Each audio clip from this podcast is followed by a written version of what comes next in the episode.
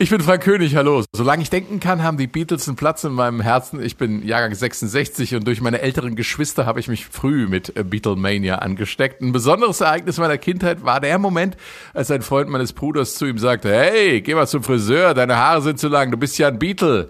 Mein Bruder so, ich kann kein Beatles sein, es gibt nur vier. Wow, dachte ich, es gibt nur vier Beatles, wie wertvoll müssen die denn sein? Und daraus resultiert wohl auch mein Lieblingsradioversprecher. Die Beatles waren vier, als ich mich auflöste. Da ist wohl unterbewusst John Lennons Humor in mich gefahren. Wir bekommen viele Mails mit der Bitte, mal wieder ein Beatles-Album zu besprechen. Thomas Harden schreibt uns zum Beispiel an meilensteine.swr.de, dass er gerne mal Let It Be und Abbey Road gemeinsam in einem Meilenstein hören würde, wegen der Geschichten rund um die vertauschte Veröffentlichung damals hatten wir tatsächlich beide schon, allerdings einzeln, äh, wie eigentlich alle Beatles-Meilensteine. Abbey Road sogar zweimal, das Original und den Remix.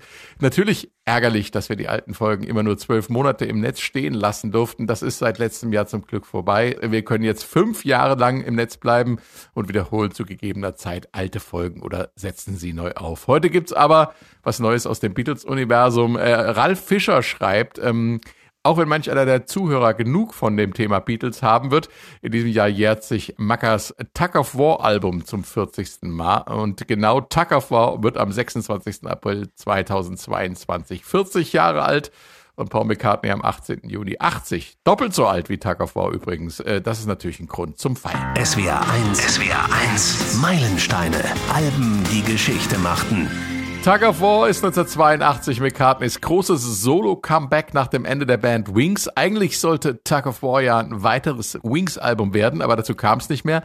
Äh, Paul McCartney findet Solo zurück zu alter Kreativität und Schaffenskraft und er hatte interessante Gäste dabei. Zum ersten Mal seit 1970 trommelt Ringo wieder auf einem McCartney-Album. Stevie Wonder ist beteiligt und Pauls altes Rockabilly-Idol Carl Perkins. Einige der Songs entstehen auch äh, in besonders entspannter Kreativatmosphäre auf der Karibikinsel Montserrat, wo Ex-Beatles-Produzent George Martin sein Tonstudio unterhielt. Kritiker und Fans feiern Tug of War. Der Rolling Stone schreibt den lustigen Satz, das Album sei das Meisterwerk das jeder Paul McCartney zugetraut hätte. Äh, er knüpft also wieder an alte Schaffenskraft an und betreibt auch aktive Beatles-Vergangenheitsbewältigung. Eineinhalb Jahre zuvor war John Lennon erschossen worden und McCartney singt seinem alten Freund und Raufbruder eine posthume Liebeserklärung. Here Today.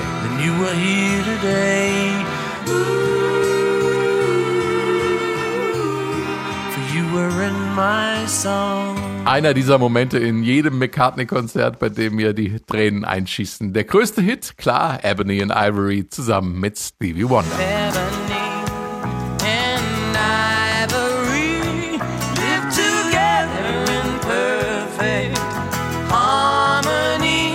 Und die zweite Single-Auskopplung, auch ein Hit mit Ringo am Schlagzeug, Take It Away.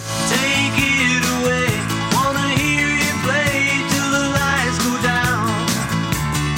Ich begrüße aus der SWR Musikredaktion Katharina Heinius und äh, Dave Jörg. Hey Frank. Hallo. Dave, 1982, da war viel los im Allgemeinen in der Welt und auch im Besonderen in der Musik, ganz besonders bei Paul McCartney. Ich fange mal äh, mit der Politik an. Also die Zeit in Großbritannien, da hat eine Frau dominiert, äh, Margaret Thatcher, die äh, sehr konservative eiserne Lady. Äh, die war in der Zeit, in der Tug of War entstanden ist, noch nicht so lange Premierministerin gewesen in Großbritannien. 79 ist die in Downing Street Number 10 eingezogen. Äh, die frühen 80er, die sind dann auch sehr stark geprägt von einem eisernen Zurückfahren des Sozialstaates. Viele öffentliche Unternehmen sind privatisiert worden. Die Schließung der Kohlezechen, die wurde vorbereitet. Die Stahlindustrie im Norden Großbritanniens würde dann auch später darunter leiden. Im Grunde hatte auch der Brexit angefangen. Damals äh, Thatcher hat am Anfang ihrer Amtszeit gesagt, I want my money back and I want it now von der Europäischen Gemeinschaft. Äh, Maggie Thatcher hat übrigens äh, die britische Marine in den Falklandkrieg geschickt, äh, um zu verhindern, dass sich die argentinische Militärdiktatur das britische Hoheitsgebiet krallt. Das ist praktisch nur wenige Tage bevor das äh, Album Tug of War rausgekommen ist, passiert. Großpolitisch ist das Klima damals auch zwischen der Sowjetunion und der NATO vergiftet. Die Sowjets waren äh, in Afghanistan schon 79 ähm, einmarschiert, haben das Land besetzt. Die NATO-Staaten hatten die Olympischen Spiele in Moskau boykottiert, deswegen 1980. Es gab eine Rüstungsspirale. Die Russen und die Amerikaner haben ihre Atomraketen modernisiert. Also dieser Wettlauf, äh, der ist wichtig, um den Song Tug of War das Tauziehen zu verstehen. Und äh, man, man könnte noch viel erzählen, auch über die Apartheid in Südafrika damals.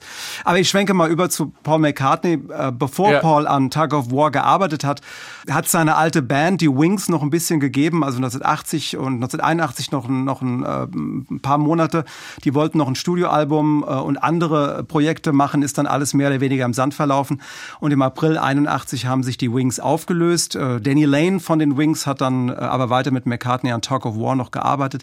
Aber das krasseste Ereignis ist natürlich äh, der Mord an John Lennon ähm, am 8. Dezember 1980 Ortszeit in New York. Als Paul davon erfahren hat, am 9. Dezember ist er zu George Martin ins Studio geflüchtet weil die Presse sein Haus belagert hat, ähm, hat am unfertigen Wings-Song Rain Clouds gearbeitet. Der ist dann als B-Seite von Ebony and Ivory später rausgekommen. Aber zu dem Zeitpunkt hat dann McCartney zwei Monate dann nicht arbeiten können nach Johns Tod. Mhm. Katharina, für dich ist Tuck of War ein Meilenstein, weil? Weil Paul McCartney im Prinzip auf diese Platte alles packt, was er kann. Also mhm. man hat das Gefühl, alles, was er kann, presst er auf diese Platte. Also es ist, äh, es sind äh, die großen majestätischen Balladen sind mit drauf. Man hört Folk-Gitarren, äh, Rockabilly-Nummern, wo er ja auch herkommt, irgendwie so. Ähm, und es sind natürlich ganz, ganz großartige Melodien, die wir da hören und die er komponiert und komponieren kann und die auch ineinander verflechtet. Und da hat er natürlich seinen kongenialen Partner irgendwie an der Seite, George Martin, mit dem er ja auch schon während der Beatles-Zeit viel zusammengearbeitet hat. Also ich glaube, die beiden beflügeln sich auch für dieses Album hier sehr, sehr stark und deswegen ist es ein Meilenstein. Und hier kommt der Opener und Titelsong of War und der beginnt mit einer akustischen Atmosphäre, die dem Wissenden die Bedeutung des Begriffs Tug of War, nämlich Tauziehen, verdeutlicht.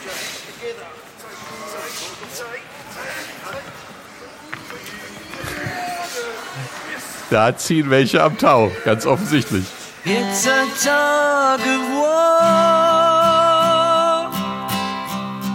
What with one thing and another, it's a tug of war.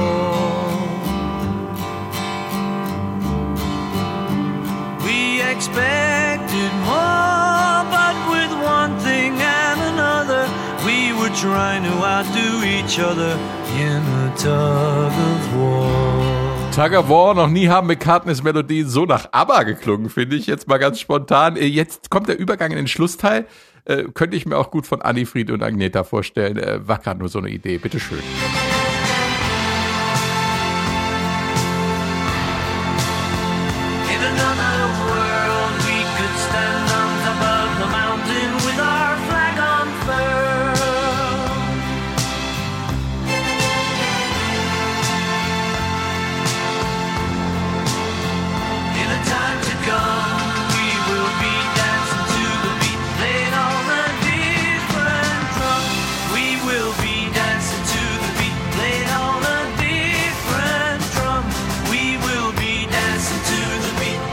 Dave, du als ABBA-Spezialist, eine abwegige Idee von mir? Naja, das hat schon so was Opulentes, also diese fetten Chorarrangements, äh, auch dieses Ineinandergesinge, die verspielte Keyboard-Melodie da drin, die so eine Kavallerietrompete imitiert, ne? Das, das ja. auch dieses Pathos. Ich verstehe, was du meinst. Die Musik und die Musik weckt ja immer so äh, Verbindungen und Assoziationen, die man nicht kontrollieren kann. Und wenn du da an Aber denkst, dann ist das halt so. Ich finde den Teil übrigens sehr schön, gerade weil die, äh, weil der Song leicht überproduziert ist, so eine, so eine ja. Wall of Sound mäßig, ne? Was, ist ja auch sowas in der Richtung. Ja, ja, was, aber haben ja auch diesen Phil Spector, diese Phil Spector Produktion, diese Wall of Sound, diese Klangmauer nachgebaut, ne? Das Orchester ja. übrigens äh, sehr schön wie zu Beatles-Zeiten dirigiert äh, vom Violinisten Kenneth Cielito, aber Arrangement und Produktion natürlich George Martin. Das klingt auch danach. Ich finde es sehr interessant, dass ihr beiden äh, eine ABBA-Assoziation habt. Äh, das Album ist ja 1982 erschienen, in dem Jahr, in dem sich ABBA aufgelöst haben. Also vielleicht hat McCartney gedacht, gut, dann mache ich jetzt mal so weiter wie ABBA vorher. Steile These. Absolut steil. Tauziehen ist ja eine schöne Metapher für das Hin und Her des Lebens. Ein äh, Song geschrieben vor John Lennons Tod und äh, mit einer völlig anderen Idee im Kopf als äh, dieses ewige Tauziehen der beiden Songwriter-Genies im Bestreben, den besseren Song zu schreiben. Und trotzdem ist das Lied oft genau so interpretiert worden, bis, äh, ja, bis Paul McCartney es fast selbst geglaubt hat, Katharina. Ja, also für ihn geht es mehr darum, dass man im Leben einem ständigen Tauziehen ausgesetzt ist. Also gut und böse, die immer irgendwie aneinander ziehen. Oder er hat es auch beschrieben, äh, was er selbst oft beobachtet hat, die tollen Familien und die schrecklichen Familien und, ähm, und, und Sonne und Regen und Licht und Schatten. Also es gibt so viele Gegensätze äh, in unserer Welt an denen man sich reiben kann, mit denen man natürlich auch äh, irgendwie umgehen muss. Und das ist hier im Prinzip das Thema. Und ähm, Gegensätze hat er mit John Lennon im Prinzip eigentlich nicht so wirklich gefunden. Und dieses Anstacheln, dieses gegenseitige Anstacheln der Songwriter, was ja da gerne äh, rein interpretiert wird, das äh, Tau praktisch Tauziehen zwischen den beiden Songwritern, zwischen den Künstlern, das hat er eher auch als positiv empfunden. Also, dass die beiden sich ja, ja, aber er, haben. Ja, er schreibt aber doch in seinem Lyrics-Buch, dass, äh, dass viele das so gesehen haben und dass er findet, dass wenn man das so sehen könnte, dass sie immer bestrebt waren, sich gegenseitig anzustacheln und dann äh, gezerrt haben. Also ich habe das so empfunden, als wenn er es äh, im Nachhinein äh, so akzeptiert, wie, wie die Leute es interpretieren. Ja, er, haben. er, er akzeptiert es, weil er, weil er gleichzeitig sagt, wenn ein Song äh, rausgegangen ist, wenn ein Song veröffentlicht wurde, dann gehört der Song dem Publikum. Und dann darf das Publikum mhm. rein interpretieren, was das Publikum möchte. Aber gedacht mhm. ist er so nicht. Um, äh, mhm. Und das stellt er auch ganz klar in dem Buch Lyrics, äh, was ja, was ja erschienen ist äh, im vergangenen Jahr, ähm, das stellt er ganz klar heraus, dass das so ist und dass die Leute das da rein interpretieren dürfen, weil der Song ist draußen, der ist veröffentlicht. Er gehört ihm nicht mehr. Er gehört jetzt dem, dem Publikum. Ähm, mhm. Aber gedacht war er so nicht. Mhm. Darf ich noch eine kleine Sache zum Sound sagen, Darfst weil du vorhin so sagen, schön was du das, Tau, da, da, das Tauziehen angespielt hast, äh, Frank. Das ist ja auch interessant, dass ein Album so anfängt. Also, dass man erstmal keine Musik hört, sondern Geräusch. Und zwar tatsächlich Geräusch von einem Tauzieh-Wettkampf und dafür hat McCartney witzigerweise seinen Tontechniker losgeschickt und zwar in die benachbarte Turnhalle neben dem Studio, in dem, in der tatsächlich ein Tauzieh-Wettkampf stattgefunden hat, in der Zeit, in der er diesen Song aufgenommen hat und hat äh, hat seinen Techniker eben diese Geräuschkulisse mitschneiden lassen hm. und das haben sie dann vor den Song gesetzt. Was ja auch bei den Beatles schon erst öfteren so vorkam, ne? dass man Geräuschatmosphären mit den Songs eingebaut hat, bei Sgt. Pepper zu Beginn. Das fängt ja auch mit dem Einstimmen eines Orchesters an und da greift er auch zurück auf alte Traditionen. Dave, du hast ja am Anfang schon angedeutet, das Tauziehen, das könnte man ja auch zeitgeschichtlich interpretieren, ne? Ja, als das Tauziehen zwischen den, äh, den Machtblöcken, dem Westen mit der NATO und den Staaten des Warschauer Paktes damals, vor, voran die Sowjetunion und die beiden Blöcke ziehen da am Tau um die Vormachtstellung in der Welt. Nur dass das halt leider mit äh, Kriegsgerät im Hintergrund passiert ist, äh, vor allem eben damals die Aufrüstung von Atomwaffen. Ich habe ehrlich gesagt den Song immer so verstanden. Ne? Also Katharina hat ja auch gesagt, jeder äh, interpretiert den Song dann anders. Mhm. Und äh, ich habe das in diesem großen historischen äh, Kontext, also damals die Gegenwart natürlich verstanden, weil McCartney dann auch singt, äh, eines Tages werden wir entdecken, worum es in unserem Leben und bei der Luft, die wir atmen, geht. Aber mir geht's nicht schnell genug. Also für mich war das so ein Wunsch nach Frieden und Völkerverständigung. Auch diese Flaggen, die er dann hissen will auf den Hügeln, aber nicht als ähm, nationalistisches Patriot patriotisches Ding, sondern einfach als, als Identität. Äh, und, und für mich passt das auch gut in diesen historischen Kontext, mit dem ich das verbinde, mhm. weil ich diese Zeit und die Atmosphäre des Albums äh, 1982 ja in Echtzeit mitgekriegt habe als Kind. Ja. Äh, wenn ich vorhin von den ABBA-esken Melodien gesprochen habe, so ist es ja eigentlich Unsinn. Äh, wir hatten es ja schon davon, weil ABBA ja Anleihen bei den Beatles beziehungsweise bei George Martin genommen hat und nicht umgekehrt. Ähm, der war nämlich in der Produktion absoluter Meister im Arrangieren von Songs und das ist ja hier genau zu hören, Katharina.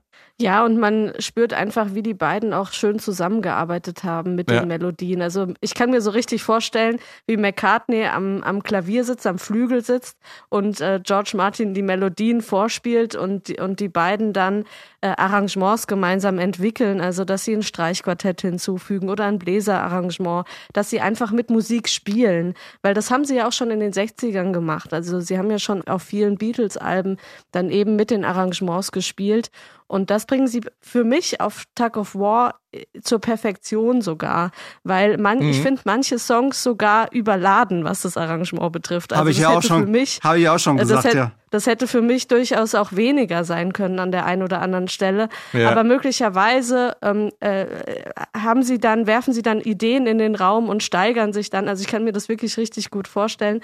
Und sie haben ja auch wieder eine Phase, in der sie wieder enger zusammenarbeiten. Also ähm, 72 haben sie ja Live and Let Die zusammen aufgenommen ähm, mhm. und dann war lange Pause und dann fängt so ja ähm, 80 wieder an für McCartneys im Prinzip drittes Solo-Studio-Album noch während den Wings. Hat er ja auch schon zusammen mit äh, George Martin produziert und sie haben was ganz Süßes gemacht. Sie haben einen Kurzfilm zusammen gemacht, einen Kurzanimationsfilm und äh, den sogenannten Frog Song komponiert. Und äh, da würde ich wirklich mal empfehlen, den einfach mal ähm, auf YouTube zu googeln, weil das echt sehr, sehr hübsch ähm, äh, und, und das war praktisch das, da, da hat das Drehbuch und den Song hat McCartney geschrieben. Er kommt auch drin vor und liest auch die Geschichte vor. Und die Musik ist dann eben in Zusammenarbeit mit George Martin entstanden. Und da merkt man einfach, dass die beiden wunderbar miteinander harmoniert haben in der Zeit. Die Hin- und Hergerissenheit eines Tauziehens findet man symbolisch auch auf dem Plattencover. Paul scheint da innerlich eben hin und hergerissen zu sein, Dave. Frank, du gibst mir immer die Bildinterpretation, wenn ich im Meilenstein-Podcast dabei bin. Dabei hatte ich in Kunst immer nur eine 3. Okay, okay. Äh, aber in dem Fall, in dem Fall ist es nicht, nicht so schwer. Äh, was du meinst mit dieser optischen Zerrissenheit, äh, ist, dass ähm, äh, du Paul auf dem Foto siehst. Das ist ein tolles Foto von Linda McCartney gemacht. Er sitzt da in, in einem Stuhl im Studio, Kopfhörer auf und hat die Hände an den Ohrmuscheln so, so dran. Aber über dem Foto dominiert auf der linken Hälfte rot und auf der rechten Hälfte blau. Äh, was die gemacht haben, die haben ein, ein Gemälde genommen, ein abstraktes Gemälde vom, vom Künstler Brian Clark, haben die auch die Lizenz dafür gekauft, dann haben sie es den Coverleuten von Hypnosis in London gegeben. Ne? Richard Manning, also die Leute hinter mhm. den berühmten Pink Floyd-Covern, hatten wir es ja auch schon öfter davon. Und dann hat Manning das Foto von Paul mit dem Gemälde kombiniert, mit äh, verschiedenen analogen Techniken. Und da sind auch diese ähm, symmetrischen, diese Quadrate oder diese, diese symmetrischen Figuren drauf. Ähm, und das hat ewig gedauert, sieht aber toll aus, finde ich. Heute mit Photoshop machst du das in einer halben Stunde. Damals war es ja. noch Kunst. Also wenn man nochmal in die Firmengeschichte von Hypnosis irgendwie kurz einsteigt, das ist das ja. vorletzte Cover, das sie jemals gemacht haben.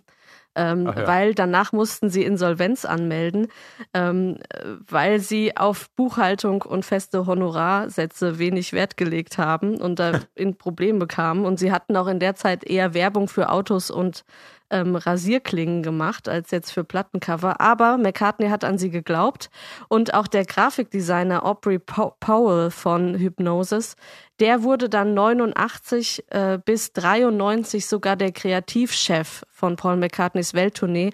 Also er hat da an die, ich sag jetzt mal, Londoner äh, äh, Coverfirma äh, geglaubt und festgehalten und äh, sie hat ja auch tatsächlich eine lange Tradition mit Pink Floyd, T-Rex, Genesis und Peter Gabriel und so und ähm, hat da einfach äh, vertraut, ja. Man redet im Jahr 2022 immer noch über diese genialen Covers von Hypnosis. Also ähm, für mich sind das mit die besten, die, die jemals gemacht worden sind. Und, und dieses Cover von Tug Sehr ikonische einfach. Ja, ja, total. Die sind sehr ikonisch. Ja, und weil, oder, oder hier ähm, Dark Side of the Moon. Das, ja, mit dem, mit dem Prisma, Prisma mit ja? dem Prisma und dem, mhm. und dem, äh, und dem Regen, Regenbogen, der da rauskommt. Äh, das, das ist äh, was, was man sich immer wieder anguckt und dann auch überlegt, äh, äh, was, was soll mir das jetzt sagen? Also man, das, mhm. das zieht einen so in den Bann, auch diese Fotos, die dann innen in diesen äh, Fold, Fold Open äh, Cover LPs dann auch drin sind. Ne? Also äh, absolut genial, Hypnosis. Und dass der Mann kreativ sein konnte, das zeigt wirklich auch die, äh, über die Cover hinaus zeigt die Tour damals. Du hast es angesprochen, Katharina, diese Comeback-Tour sozusagen, 89 war das, glaube ich, ne? Ähm, mm, genau, ja. Flowers in the Dirt, auch so ein Meilenstein von Paul McCartney. grandiose, äh, grandiose äh, Bühnenshow damals, äh, ganz äh, bildhaft und ähm, ja, hat einen in den Bann gezogen. Ich habe sowas ähnliches wie Beatlemania erlebt damals das erste Mal, als plötzlich ein nach dem Videoeinspieler zu Beginn der Show einen Ruck durch die Frankfurter Festhalle ging und die Leute sich ja, geschrien haben wie zu Beatles. Das war unglaublich. War das, war, war das 89 in der Festhalle in Frankfurt? Ich meine ja. Ich meine, dann war ich, auf dem, dann war ich auf demselben Konzert. Eine Dreiviertelstunde Beatles-Songs hat er gespielt. Ich weiß es noch. Genau. Und du warst und nicht war alleine. Du warst da, ich war da. Und Werner Köhler, unser alter Kollege Werner Köhler, war ja. auch da. Und wir haben alle gehört, wie sich Paul McCartney bei Yesterday versungen hat und den Song nochmal anfangen Ja, musste. stimmt, ich erinnere mich dran. Aber das, das war, das war, ein, der hat so lange gespielt. Ich glaube, drei Stunden ging das Konzert, also knapp drei Stunden. Wahnsinn, Wahnsinn, ja. Unfassbar. Und ich war noch nicht mal geboren. Siehst du? Genau. Vor vielen Jahren habe ich mal eine Radiosendung äh, über alle Songs gemacht, die die Beatles nach der Trennung über sich selbst geschrieben haben. Der Rosenkrieg zwischen John und Paul ist legendär. Paul greift in Too Many People John und Yoko nicht direkt an, aber man kann sich denken, um was es geht. In dem Song heißt es unter anderem, That was your first mistake, you took your lucky break and broke it in two.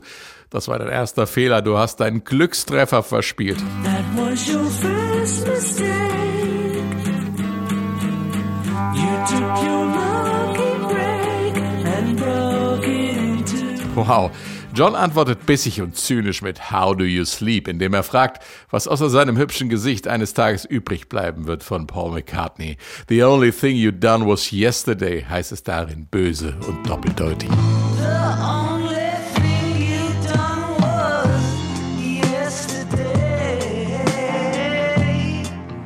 Das Einzige, was du jemals erreicht hast, ist von gestern, aber eben auch der Song Yesterday. Auch George rechnet mit den Beatles ab. Wow, wow.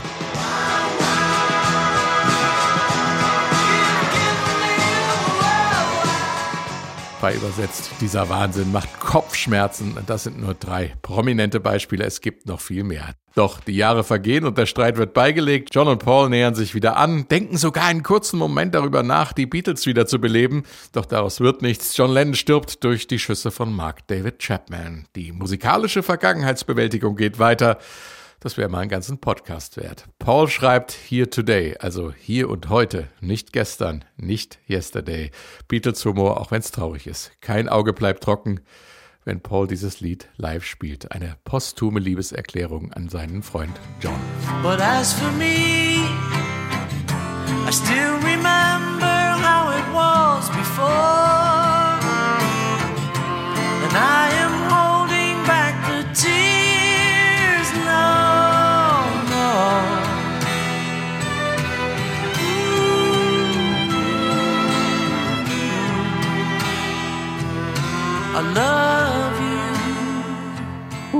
Katharina, es ging oft hoch her zwischen John und Paul und dann diese zärtliche Erinnerung, I love you, ich liebe dich. Äh, wie passt das zusammen? Naja, das passt ziemlich gut zusammen. Es ist im Prinzip äh, eine versöhnliche Liebeserklärung, möchte ich mal sagen. Ähm, mhm.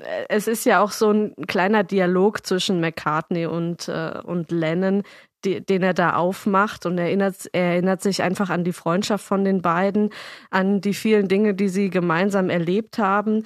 Ähm, er singt ja zum Beispiel ähm, What about the night we cried? Also was ist mit mhm. der Nacht, als wir geweint haben? Und da erinnert er sich an, an eine Situation in Florida 1964 auf der ersten Beatles Amerika-Tournee, wo sie in Key West festgesessen haben, weil ein, ein großer Orkan äh, aufkam und sie nicht weiter konnten nach Jacksonville und, und ihr, ihr Konzert spielen. Und dann haben sie sich in dem Motel ähm, praktisch zurückgezogen und auch mehr oder weniger versteckt äh, vor dem Orkan und möglicherweise vielleicht auch vor dem ein oder anderen Fan und, ähm, und haben dann sich zusammen betrunken und haben sich in den Armen gelegen und, und äh, zusammen geweint und einfach gesagt, wie, wie sehr sie sich doch auch lieben und sich das als Männer zu sagen in der Zeit und, und wie sehr sie sich schätzen, das ist schon was Besonderes. Das hat man eigentlich nicht gemacht und vor allem nicht, wenn man aus Liverpool kommt, aus in der Arbeiterklasse mhm. groß geworden ist, äh, äh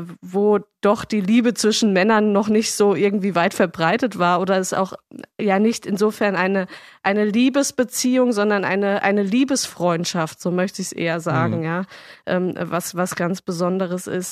Oder er schreibt auch, also er erinnert sich ähm, auch an, an bestimmte Situationen, but you were always there with a smile. Also da erinnert er sich, daran, dass ähm, wenn sie sich gestritten haben, zum Beispiel, dann hat John Lennon immer die Brille runtergezogen, so auf die Nase gesetzt und ähm, hat dann gesagt, ich bin's nur.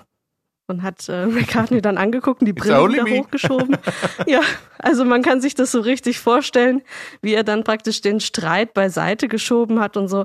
Und das sind so die kleinen schönen Momente, in denen sich äh, er, ja. sich McCartney in dem Song irgendwie an an John Lennon erinnert und ähm, er konnte ja auch zynisch und böse sein und ihm so richtig einen reinwirken und hat dann aber irgendwie die Kurve gekriegt, dann zu sagen, ah, ich bin's ja doch nur. Äh, ich finde genau, die, ich find genau. die, ich find die Wortwahl in, in den Lyrics finde ich auch ähm, sehr interessant. Also äh, kann, mhm. kann Katharina da nur recht geben. Ne? Also äh, er, er singt äh, I suppose we were playing hard to get. Also ähm, vermutlich haben wir so getan, als wären wir nicht äh, leicht zu haben. Also Paul singt das in der Wortwahl so, als ob es um eine geschlechtliche Liebesbeziehung geht, ist natürlich nicht mhm. der Fall. Aber dass der, dass Paul als heterosexueller Mann einem verstorbenen Freund das unverblümt sagt, dieses Ich liebe dich, was er ja wörtlich singt. Das ist ja. für mich auch wirklich bemerkenswert. Also wir, wir, vor 40 Jahren, das, äh, da musste schon als Mann ähm, eine große Stärke haben um, ja. um sich das überhaupt zu trauen. Ne? Das, das ja, hat ja. für mich auch nichts mit Schwäche zu tun, das sage ich als Kerl. Ich bin ja auch sentimental und melancholisch und, und heul auch mal gerne. Und äh, ich finde find das super. Und ähm, und wenn, wenn Paul, ähm, Frank, das ist ja vorhin erwähnt, wenn Paul das ähm, Here Today auf Konzerten äh, gespielt hat, dann ist das ja auch immer fürs Publikum ein sehr emotionaler Moment. Und die Einladung von ihm, äh, hat er auch oft gesagt, ist dann so, äh, also wenn ihr für Leute was empfindet, wenn ihr jemanden liebt, dann sagt, dann wartet damit nicht, sagt es jetzt. Und dann rufen die Leute natürlich sofort zurück, Paul, we love you. Ups. Da schmeißt du schon mal Glas. Ja, ja. Es ist vor lauter Begeisterung hier mein Glas umgefallen. Und bei mir läuten gerade die Glocken, ne? Ja, Vom das, Kirchturm das gegenüber. Ist, das passt hoffe, ja alles sehr gut. So. Ich finde das ganz bemerkenswert, weil bei all dieser Streiterei, die dann stehen geblieben ist, letzten Endes nach der, nach der Beatles-Auflösung, darf man ja nicht vergessen, äh, was für Freunde und wie enge Freunde sie waren. Ja, sie haben sich ja in ihrer Jugend regelrecht aneinander festgehalten, nachdem sie sich damals kennengelernt haben. Und Paul bei John in die Band wollte, in die Greyman, und sehr schön festgehalten im Film Nowhere Boy, diese Szene. Und sie waren ja wirklich Verbündete. Sie hatten beide früh ihre Mütter verloren und ähm, haben sich wirklich auch emotional aneinander festgehalten. Das merkt man auch in vielen Songs. Also das darf man nie vergessen, dass sie zusammengehörten auf gewisse Art und Weise. So, das wollte ich nochmal sagen, weil mich diese Geschichte von den beiden immer sehr berührt. Katharina, du wolltest noch was zum Streichquartett sagen. Ja, das äh, passt auch ganz gut dazu, weil die Freundschaft, die du ja gerade beschrieben hast, auch während der Zeit mit den Beatles, die ja sehr eng war und die ja praktisch 24-7 war, ne? Also die haben ja praktisch aufeinander ja. gehangen, auch, auch ganz, ganz lange. Die war ja plötzlich vorbei, 1970 dann auch mit der Auflösung und mit der Trennung. Und, ähm, und dann haben sie ihre Auseinandersetzung angefangen, in Songs weiterzuführen. Äh, die ja, hast du ja auch genau. schon angedeutet. Too Many People, ja. 71 von McCartney. In dem Song greift er Lennon an und Lennon antwortet mit How Do You Sleep, auch 71. Und ähm, John Lennon singt in diesem Song How Do You Sleep die Zeile, das Einzige, was du gemacht hast, ist Yesterday. Und Yesterday hat dieses Streichquartett, dieses Mega-Streichquartett mhm, mit ähm, zusammen mit George Martin da irgendwie entwickelt und und das steht dafür. Dieser Song steht für Streichquartett in der Popmusik. Und dann sind sie in Here Today hergegangen und haben tatsächlich darüber diskutiert, ob sie in Here Today, also praktisch die Antwort auf wiederum John Lennons Song How Do You Sleep, also die, die Liebeserklärung von McCartney an John Lennon, ob, ob sie da ein Streichquartett reinpacken. Und äh, George Martin und Paul McCartney waren sich nicht so sicher, aber sie haben dann tatsächlich ein Streichquartett in Here Today ähm, äh, reinge, rein arrangiert. Und ich finde das total schön, weil sie im Prinzip dann sagen, ja, okay, das Einzige, was ich gemacht habe, ist Yesterday, aber klingt super und deswegen gehört das auch hier in den Song mit rein, dieses Streichquartett. Naja, und es ist ja Here Today, wie ich auch schon gesagt habe, ist ja, heißt ja hier und heute und, ähm, und eben nicht Yesterday. Also es ist äh, genau. auf vielerlei Ebenen äh, eine, eine wunderbare Anspielung auf diese ätzende Kritik von John Lennon an Paul McCartney, die er da vorgebracht hat. Aber eine sehr liebevolle ähm, Antwort. Also mir liegt der Song auch sehr am Herzen. Äh, ich, ich finde, finde das als Liebeserklärung äh, ganz toll. Und ich finde, Liebe kann man nicht genug verteilen.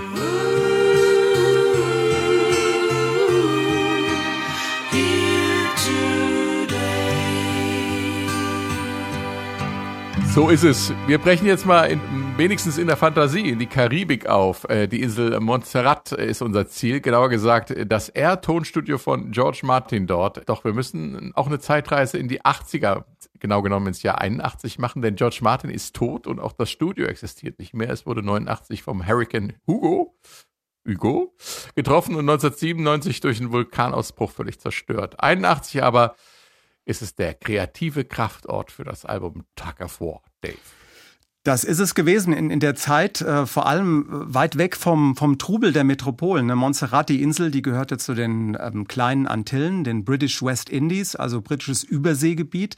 Und George Martin, mhm. der, der Beatles-Produzent, der war da mal 1970 im Urlaub und hat sich in die Insel verknallt. Er ähm, hat ja eigene Studios überhaupt aufgemacht, äh, weil er es äh, satt gehabt hat, dass die ähm, EMI-Plattenfirma mit seiner Arbeit Millionen verdient, aber er nur ein relativ kleines Festgehalt bekommt. Und dann mhm. hat er äh, 65 in London das äh, erste R-Studio aufgemacht und auf Montserrat in der Karibik dann also Ende der 70er das Schwesterstudio. Und da war die Idee, dass du halt ungestört arbeiten kannst. Keine Presse, keine Paparazzi. Die Einheimischen haben die Promis da auch in Ruhe gelassen, relativ. Und wenn mhm. da im R-Studio auf Montserrat äh, nicht gearbeitet worden ist, dann sind die Leute an Strand baden. Ne, Paul, ähm, Linda und die Kinder haben das oft gemacht oder sind Boot gefahren, also Urlaub machen und arbeiten gleichzeitig. Siehst du auch auf den, auf den Fotos über die Entstehung von, von Tag of War, äh, wenn du hier so das Buch, Buch durchblätterst, glückliche Gesichter. Das Studio hatte auch später große Namen angezogen, äh, The Police, die Dire Straits, Roger Daltrey von The Who, Elton John, die Stones waren da. Also, äh, aber es war halt auch sehr abenteuerlich da zu arbeiten. Die hatten zwar ein, ein 24-Spur äh, Studio, 81 modernste Technik. Ähm, auf der Insel war der Strom aber nicht immer so stabil, ist auch gern mal ausgefallen oder die hat die Spannung nicht gehalten. Und äh, Stanley Clark, der Jazzmusiker, der auf Tag of War spielt, der hat auch mal erzählt, dass George Martin dann mathematisch berechnet hat, ob die Tonbänder mit der richtigen Geschwindigkeit laufen, wegen der Stromschwankung. Also, äh, und in der Karibik dann halt auch äh, so Sachen wie gigantische fliegende Insekten. Das ist halt auch blöd, wenn du sowas im Tonstudio hast, wenn die dann so brummen. ist auch passiert. Einmal akustisch und äh, dann, dann sind die auch in die laufenden Spulen geflogen. Also irgendwelche Riesenflügler und haben das Band dort versaut. Also so ulkige Geschichten sind da passiert. Oder, oder auch Ringo Starr, ne, der war ja auch Gast auf der Platte und äh, hat sich in der äh, Küche Küche, in der Studioküche dann mal zu Tode erschreckt, weil da ein riesiger Leguan gesessen hat.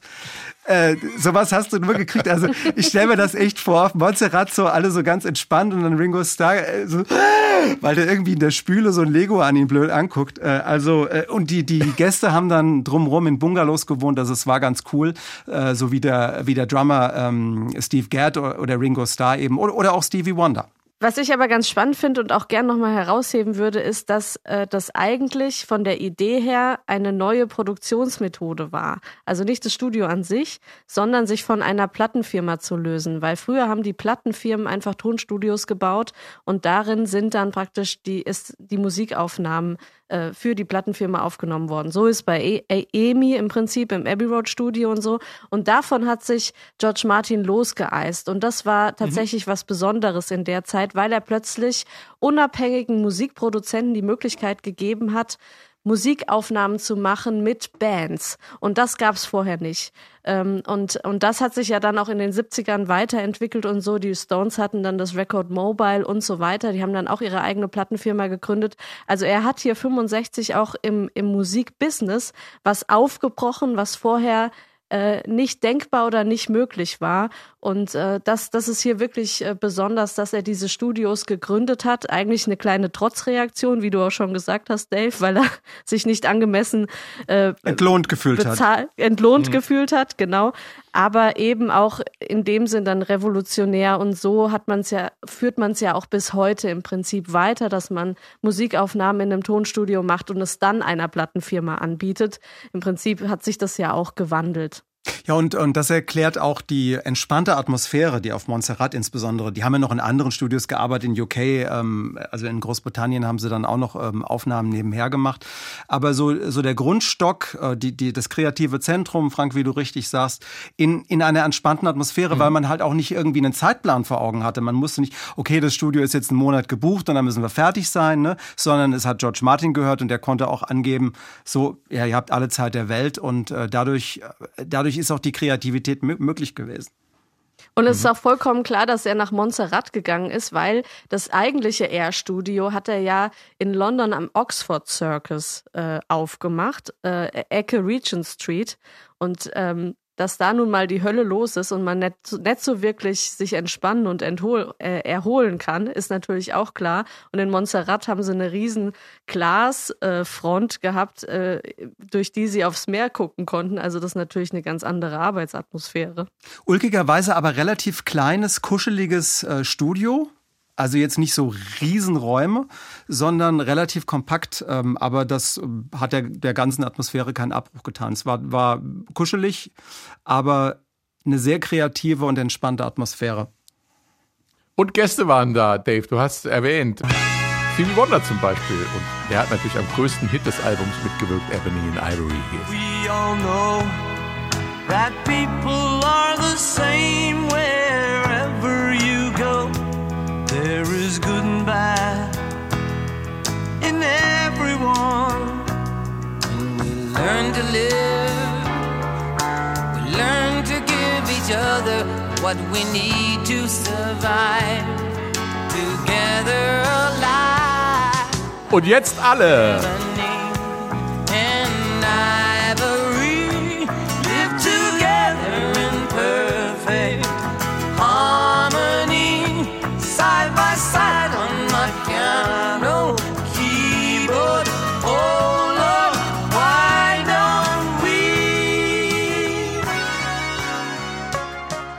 Ebony, Ebony. Ivory, Ivory, living in perfect, living in perfect harmony.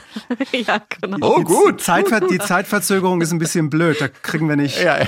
sind wir nicht synchron. Ja, Ebony and Ivory, das wunderbare Duett über das harmonische Zusammenleben der Farben Schwarz und Weiß auf dem Klavier. Ähm, nur, warum klappt es bei uns Menschen nicht zwischen Schwarz und Weiß? Fragen sich Paul und Stevie und nicht nur die beiden, Katharina. Das stimmt. Und ich erinnere mich gerade ähm, äh, ganz spontan, das war tatsächlich auch Teil äh, meines Englischbuches damals. Wir haben den Song tatsächlich im Englischunterricht cool. besprochen. Fällt mir gerade auf. Boah, war ähm, der progressiv. Ja. Echt? Ja, wir waren total, ja, super. Boah, ey. Ähm. Ich habe dafür, ich hab da, ich hab dafür gekämpft, dass wir mal Another Brick in the Wall äh, in, den, in den 80ern in Englischunterricht äh, tragen. Und, hey, äh, Teacher, und, leave us kids alone. Ja, ja, eben, ja. Und ich, ich bin der Einzige, der da irgendwie Sinn reingebracht hat, aber das, das den Lehrern irgendwie zu verklickern, dass wir sowas mal machen, das war echt schwer. Ey, cool, coole ja, Schule. Aber mich hat das, An, andere also, Zeiten damals.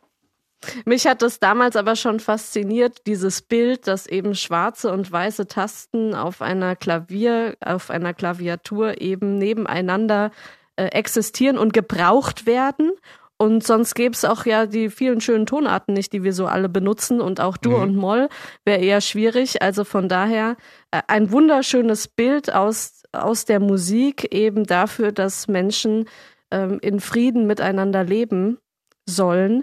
Du hast gefragt, Frank, woher er die Inspiration zu Ebony and Ivory hatte.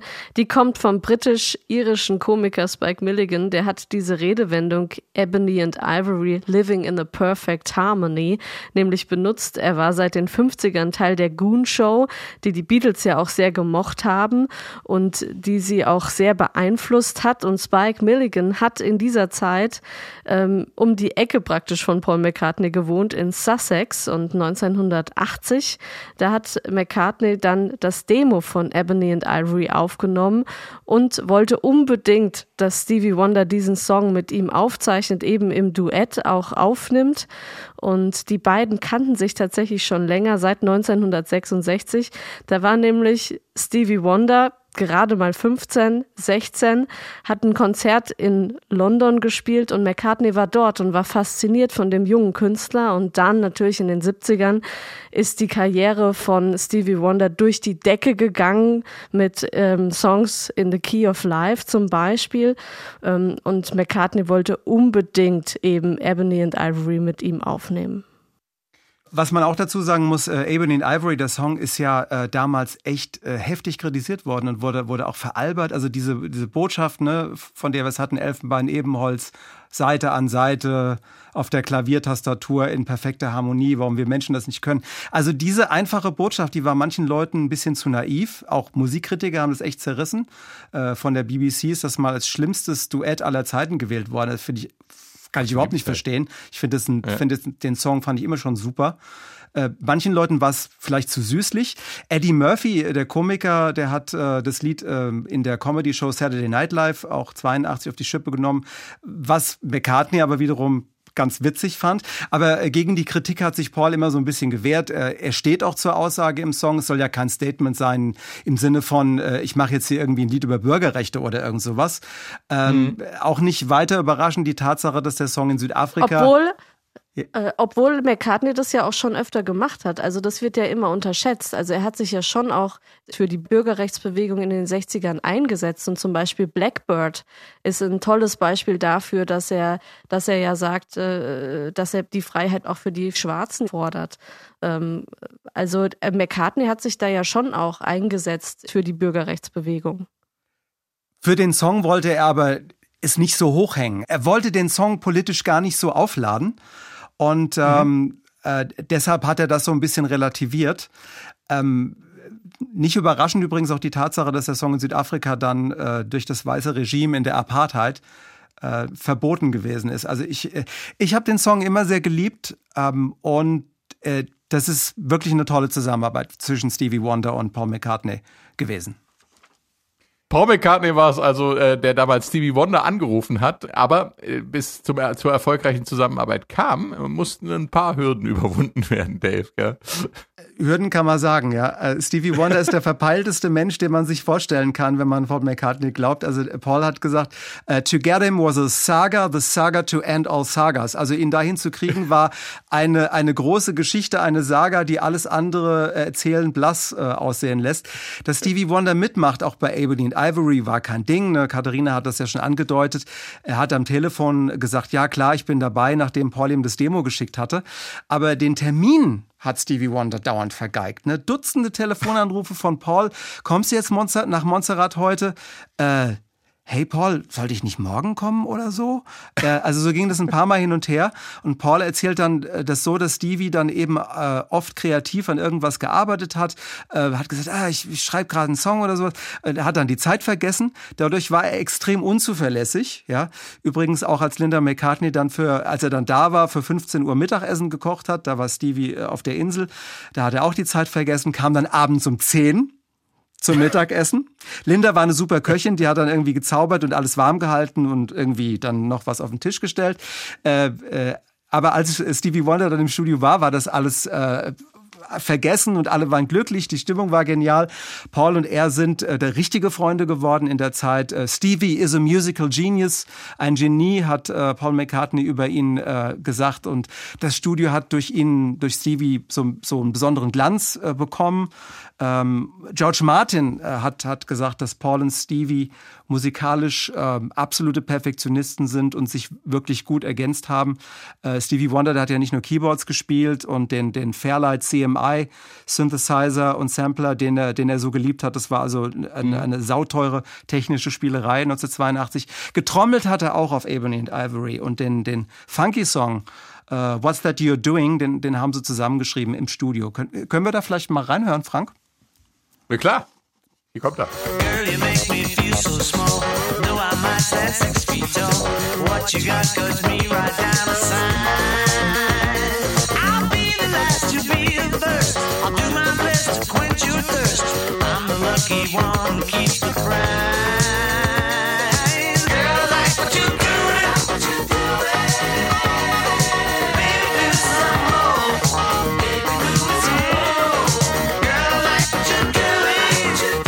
What's That You're Doing? Ein Funky Jam.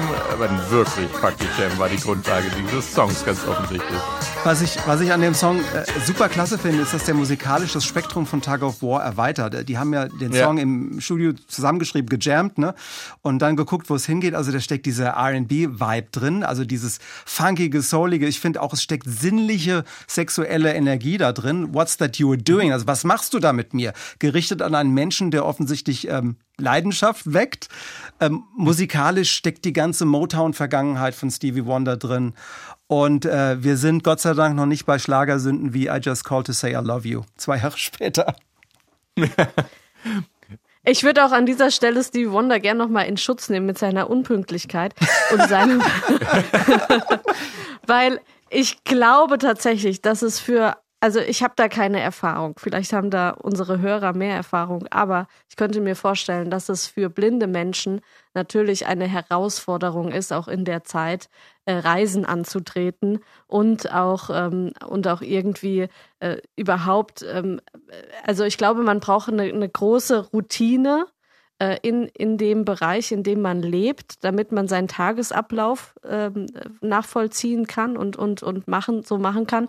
Und sobald man aus dieser Routine, aus diesem aus diesem Raum, den man ja kennt, rausgeworfen wird, ist alles neu und es muss sich neu sortieren. Also kann ich mir schon gut vorstellen, dass halt Stevie Wonder dann halt vielleicht erst abends zum Abendessen gekommen ist, vielleicht auch noch mit einem Jetlag, weil er, weil er nicht genau ge gemerkt hat, wie viel Uhr es jetzt ist oder, oder er, ja, also ich möchte nur sagen, also ich glaube, da, da sei ihm das ein oder andere zu spät kommen vielleicht verziehen. Jo, aber auf der anderen Seite, es gibt genügend verpeilte sehende Musiker und Künstler. Da bin ich mir ganz sicher, dass das äh, Wahre Worte, nichts Frank. mit Sehen und Nichtsehen zu tun hat. Also ich glaube, das stimmt, äh, das stimmt. Das ist äh, egal in dem Fall. Äh, Wanderlust ist das englische Wort nicht für Wanderlust, aber durchaus verwandt, für Fernweh oder Reiselust. Bestimmt ein deutsches Lehnswort. Ihr Sprachwissenschaftler da draußen, wenn mir jemand erklären kann, ob und wann die deutsche Wanderlust in den englischen Sprachraum kam und zu Fernweh wurde, bitte mailen. Äh, interessiert mich brennend. Meilensteine.swr.de. Wandern in dem Sinne, dass man Lust darauf bekommt, ist im deutschen Sprachraum äh, noch nicht so alt. Die jugendbewegten Wandervögel haben das Wandern erst ab dem späten 19. Jahrhundert zum Trend gemacht. Davor vielleicht die Wandergesellen, aber die sind ja nicht aus purer Wanderlust getippelt. Zurück zum Thema. Da gibt's einen Song, das Wandern ist das Müll, das Lust, das Wandern. Ich wollte es jetzt, ja. jetzt nicht sagen. Danke, Katharina, dass du es gemacht hast. Das ist aber auch romantisch verbrämt und äh, sehr viel später entstanden. Früher sind die Leute nicht freiwillig gewandert. Egal. Zurück zum Thema. Hier ist Wanderlust. Wir steigen mal in die zweite Stufe ein.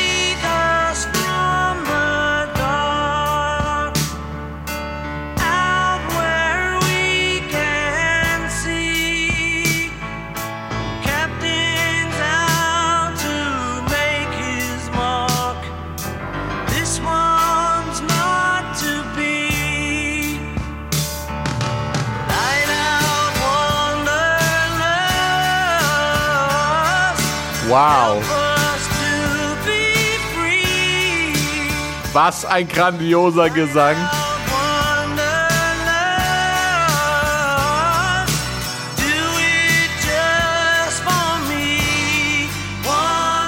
Wanderlust. Da zeigt Paul McCartney nochmal alles, was er gesanglich drauf hat. Ein Song mit einer romantisch-karibischen und lustigen Entstehungsgeschichte, Katharina.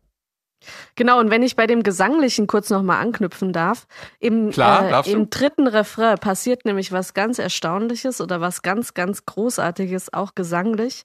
Da verwebt er nämlich zwei Melodien kontrapunktisch miteinander, und zwar die Melodie aus der Strophe und aus dem Refrain, und singt sie übereinander im Kontrapunkt. Sehr fantastisch. Dann hören wir uns das gerade auch nochmal an.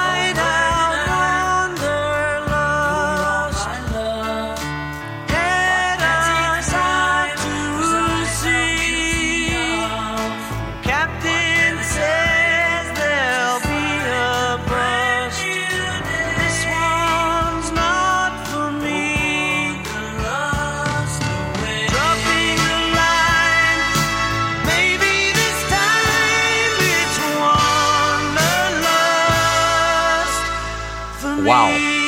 Großartig gesungen.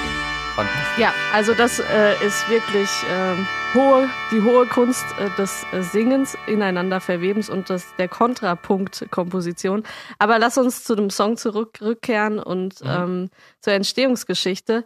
Der Song ist in London aufgenommen, aber äh, mit Erinnerungen ähm, an ein Ereignis, das auf Montserrat passiert ist oder besser gesagt auf einem Boot. Ähm, Wanderlust ist nämlich gleichzusetzen mit einem Boot. Also so hieß ein Boot auf Montserrat. Die Geschichte beginnt aber bei einem Kapitän, mit dem sie rausgefahren sind aufs Meer und der hat ihnen verboten, auf dem Schiff Drogen zu konsumieren. So. In der Zeit hat McCartney jetzt nicht keine harten Drogen konsumiert, aber so ein bisschen, also möglicherweise ging es um Marihuana oder ja, ähnliches. Ging, ging um Marihuana. Er, ihn, ja, er hat von Port gesprochen, ja. er hat sie ihnen auf jeden Fall verboten und sie haben angefangen mit ihm rumzudiskutieren und dann sind sie wieder zurückgefahren und dann haben sie kurzerhand beschlossen, ähm, das Boot zu wechseln und sind dann auf das Boot gewechselt mit dem Namen Wanderlust, was du, wie, wie du ja gesagt hast, Reiselust oder Fernweh bedeutet. Und für McCartney in dem Moment dann auch Freiheit, weil auf diesem mhm. Boot durften sie dann äh, das konsumieren, was sie konsumieren wollten. Ähm, und er singt ja auch, leg los, Wanderlust, hilf uns frei zu sein. Und ähm, darum geht's. Ist übrigens nicht die einzige Bootsgeschichte um das Album. Ähm, Mike Batt ist mit seiner Yacht, der Braemar, äh, 81 auf einer Weltreise damals auch im Hafen von Montserrat gelandet und McCartney hat ihn einlaufen sehen. Die haben sich damals gekannt auch schon. Und der Mike Batt lädt die ganze Entourage dann zu einer schicken Party ein mit Häppchen, Champagner und sowas. Und äh, das hat allen gefallen, nur dem Carl Perkins nicht, äh, dem Musiker, ne, der, der ist ja äh, aus einfachen Südstaatenverhältnissen, der auch auf mit, mitgespielt hat auf Tug of War. Der, der hat sich diese fancy Party auf dem, auf dem Schiff, auf der Yacht von Mike Batten angeschaut und sagt dann äh, zu Paul McCartney leise ins Ohr, We would have called this shitting in high cotton. Also ich übersetze mal ganz frei. Das ist vielleicht ein vornehmer Scheiß hier. Ja, da sind Welten aufeinander getroffen, ganz offensichtlich. Ähm, dieser Tage bekam ich eine Textnachricht von dir, Katharina. Bekommt ihr Dress Me Up as a Robber noch mit rein oder ist das dann zu viel? Nö, ist es nicht. Hier ist Dress Me Up as a Robber. You can dress me up as a robber, but I won't be in disguise.